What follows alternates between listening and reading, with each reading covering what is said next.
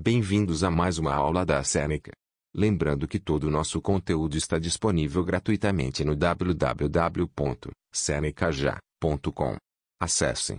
Hoje vamos falar sobre preconceito e questões culturais.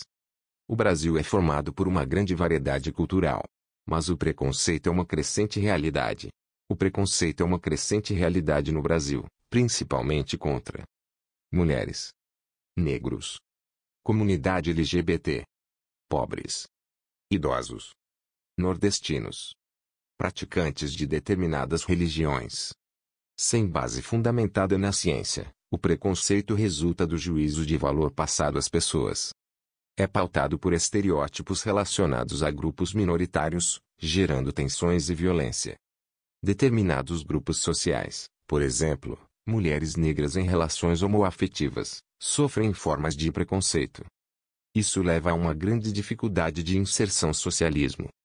Geralmente, vítimas também sofrem discriminação em empresas, o que as levem a viver em subempregos ou em atividades ilegais. No Brasil, uma das marcas do machismo são as elevadas taxas de violência contra a mulher. Uma mulher é alvo de violência, a cada 15 segundos. Exemplo de preconceito: mulheres com formação superior à dos homens, atuando em uma mesma empresa, receberem salário menor. Há, ainda, as empresas que recusam dar funções de gerência a uma mulher por supor que a pessoa não teria condições psicológicas e comportamentais para liderar o time. Estima-se que 10% da população no Brasil seja LGBT. Na TV, programas com personagens LGBT são alvo de críticas e ameaças. Criminalizar a homofobia é um meio de reduzir a violência.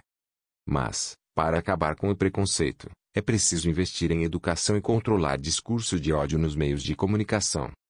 Pessoas com deficiências, especialmente as mentais, são alvo de discriminação para encontrar emprego, e crianças têm dificuldade de serem aceitas em escolas da rede privada.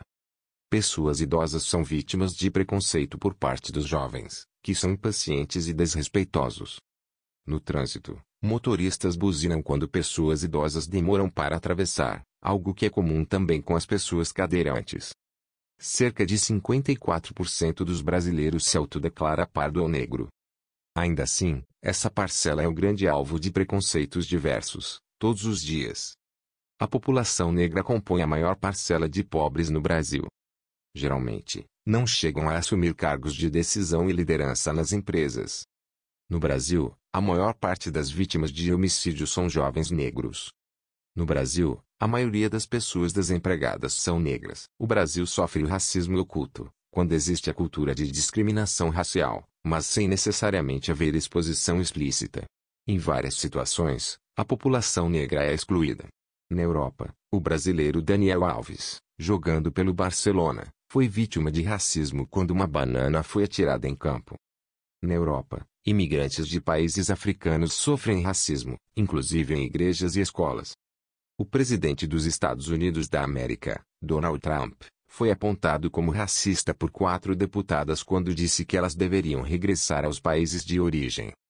Traço Halle Bailey, atriz negra dos Estados Unidos da América, foi escolha pela Disney para interpretar a sereia Ariel, sendo alvo de muitas críticas. A escravidão no Brasil foi abolida em 1888, mas não houve políticas que apoiassem os ex-escravos, refletindo na população negra que até hoje vive à margem da sociedade. Políticas de cotas ajudam podem ajudar a diminuir a dívida histórica, mas é necessária conscientização socialismo.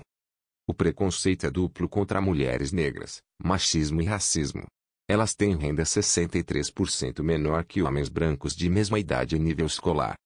Segundo o IBGE, no Brasil, 46,5% são pardos, 9,3% são pretos e 43,1% são brancos.